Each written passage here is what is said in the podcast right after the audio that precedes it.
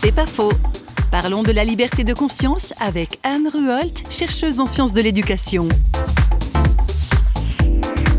La question de la liberté de conscience, je pense que c'est quelque chose de tout à fait actuel aujourd'hui, où il peut y avoir dans, différents courants de, pensée ou de philosophie, l'un ou l'autre qui voudrait imposer une, une voie, une voie unique, et, fustiger ceux qui auraient une autre position. je pense que plus on est au, clair soi-même sur sa, propre identité, son propre héritage, plus il sera simple ensuite de dialoguer, hein, sans crainte, avec des personnes qui auront d'autres positions.